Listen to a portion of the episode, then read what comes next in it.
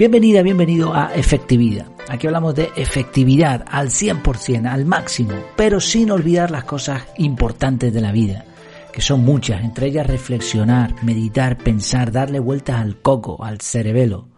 Vamos a intentar hacer esto con, con un título en el episodio de hoy bastante interesante. Nomofobia y estilos de vida. ¿Sigues creyendo que el móvil no te afecta? Pero antes de comenzar, solamente recordarte que en efectividad.es tienes esta semana, si estás escuchando este audio en estos días, del 23 al 29 de noviembre de 2020, eh, Black Friday. Esta semana estamos de oferta. Mm, como sabes, el, la nave insignia, el producto estrella de efectividad es el curso CAR, un curso que te ayuda a organizar tu vida de forma integral, a olvidarte de usar tu cabeza para acordarte de las cosas, Mm, organizarte sin estrés. creo que tiene muchísimas ventajas. Es el método que yo uso desde hace años y, creo que está funcionando muy bien en las personas que lo están aplicando. ¿Y en qué se te queda esta oferta? Pues nada más y nada menos que en 9,97 euros. Una oferta mm, buenísima, creo yo, para todo el valor que da este curso. Así que si hasta ahora no has podido o te interesa, este es el momento. Lo puedes comprar ahora y hacerlo más adelante, no hay ningún problema.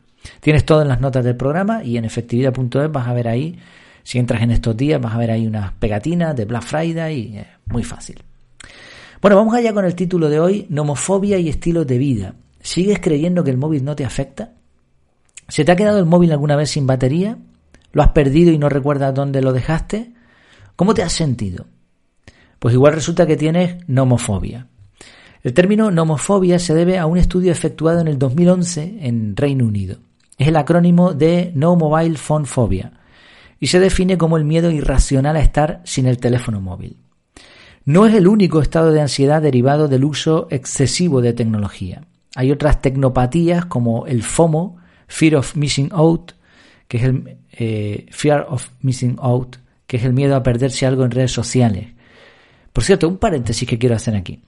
Eh, mi pronunciación de inglés no es buena, pero me pasa en algunas cosas, en algunas palabras, eh, en algunas expresiones que ya no sé ni cómo decirlas, porque si lo digo en inglés medianamente bien, me va a decir, mira el tonto este.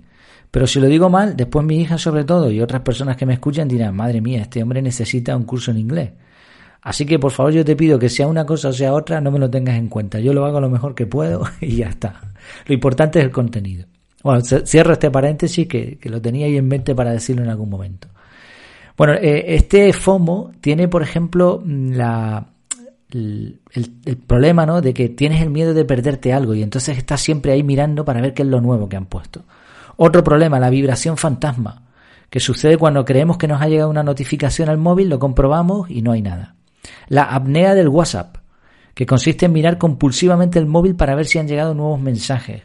O el ningunfoneo, fabbing, que consiste en ignorar a las personas que tenemos delante para prestar nuestra atención al móvil. Y montones más, ¿eh? estos son algunos que anoté por ahí.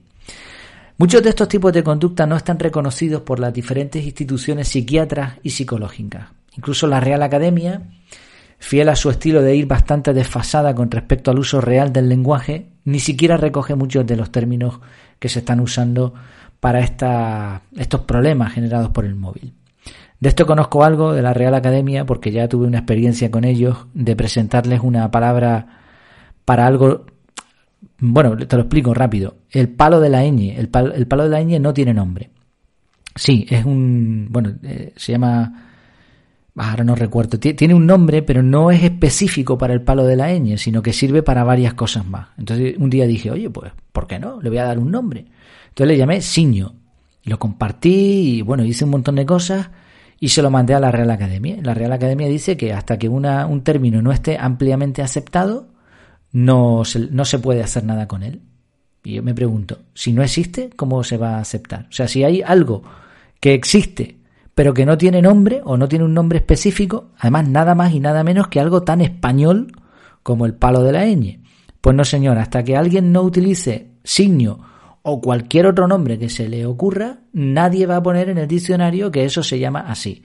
Mientras tanto, tendremos que usar, ah, virguilla, virguilla, ese es el nombre que tiene el palo de la ñ, pero que sirve para otras cosas, o sea, que no es un nombre específico para eso.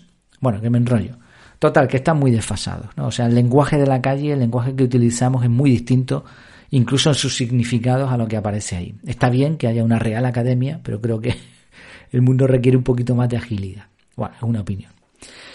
Volvemos al tema. Todo este tipo de conceptos, al final da igual si la Real Academia los acepta, si los pone en el diccionario, si un psicólogo dice que sí o si no, un psicólogo no, sino las asociaciones, ¿no? Lo cierto es que se llame como se llame o tenga unas características u otras, estos son cosas que estamos viviendo en primera persona todos. No son invenciones ni conspiraciones paranoicas. El uso excesivo del smartphone es peligroso y trae consecuencias. Un estudio reciente, de todas formas, para que le gusten los estudios, relacionó la nomofobia con los trastornos compulsivos. El estudio contó con 495 sujetos entre 18 y 24 años residentes en Portugal. Se usaron varios cuestionarios, a su vez desarrollados estos cuestionarios por estudios anteriores, y como promedio los participantes tenían un móvil desde los 6,4 años de edad. Además, la mayoría reconocieron usar el móvil entre 4 y 7 horas, especialmente en las redes sociales, que ocupaban casi la mitad del tiempo. Impresionante los datos. El resultado del estudio demostró claramente que la nomofobia es una realidad que está afectando a la gente y que provoca trastornos obsesivos compulsivos. Además, las cifras dejaron otros resultados bastante curiosos. No importa mucho la edad o si eres hombre o mujer. Y tampoco tiene relación con el estilo de vida. Es decir, esto afecta por igual a todo el mundo. Más usas el móvil, más problemas o más relación hay con los trastornos obsesivos compulsivos. Por contra, las buenas relaciones familiares y de amistad, los altos niveles de educación fueron factores de protección. Y por último, las conclusiones del estudio relacionaron los sentimientos de baja autoestima con la nomofobia. Recordamos, ¿no? Nomofobia es eh, el miedo, el miedo irracional a estar sin el teléfono móvil. La realidad al final es obvia, da igual cuántos estudios nos lo digan, en realidad ya lo sabemos. Por muy útil que resulte, hay que mantener el control con el teléfono. No podemos gastar nuestra vida mirando una pantalla.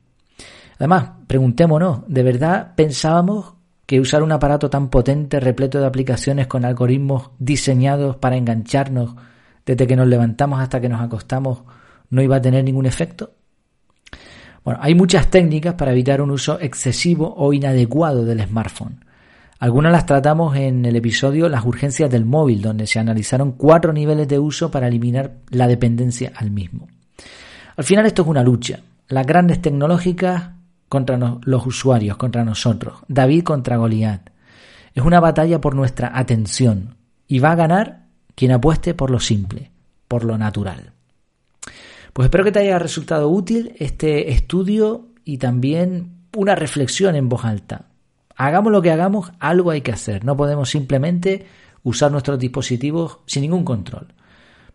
Quitar las notificaciones, ponerlo en modo avión en algunos momentos, en silencio, evitar tener tantas aplicaciones, no sé. Se pueden hacer muchas cosas, como digo, pero algo hay que hacer. Esto es una guerra en la que no podemos tirar la toalla. La toalla, si hay que tirarla en algún sitio, es en la playa nada más.